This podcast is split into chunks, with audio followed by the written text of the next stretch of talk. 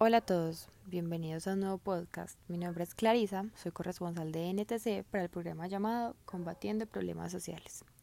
En este primer episodio les informaré sobre cómo no solo la preocupación respecto a la seguridad social en Colombia se vive cada día, sino también en Afganistán, que ya no solo abarca la violencia y delitos, sino la vida y la salud de las personas, pues actualmente hay una nueva sequía aún más agresiva que las vividas en los últimos años, y sumado a esto la situación respecto a la retirada de las tropas estadounidenses que hizo que Afganistán se sumergiera en una situación desesperada debido a la nueva forma de gobierno ejercida e impuesta por el régimen talibán que llega a cambiar, la, que llega a cambiar el orden social y el estilo de vida de los afganos y afganas.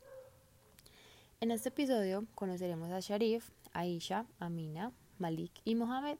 quienes pertenecen a la comunidad de la provincia Panjshir, una zona rural de Afganistán, quienes han vivido diversas situaciones y nos enseñarán un poco sobre la realidad de sus vidas en esta zona en la cual el acceso a la educación, tecnología y desarrollo es prácticamente nulo. Para entrar un poco en materia, les quiero contar sobre el viaje que hice a Afganistán para conocer y documentar de cerca los efectos de la situación que está viviendo el país y el cuadro es desolador para las mujeres. Especialmente en zonas rurales, se ven mujeres recorriendo grandes distancias para recoger agua y sobrevivir,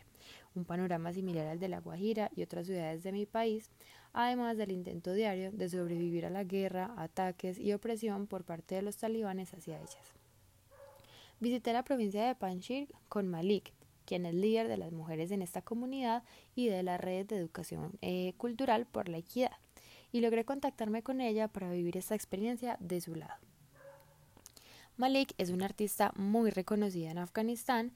y en el mundo de la pintura, ya que es la única mujer que ha logrado promover la igualdad de género en zonas rurales donde el acceso a la tecnología y la educación son nulas, a través de la educación y diversas formas de hacer arte. En los próximos capítulos vamos a empezar a conocer las historias de varias mujeres que con seguridad les encantarán.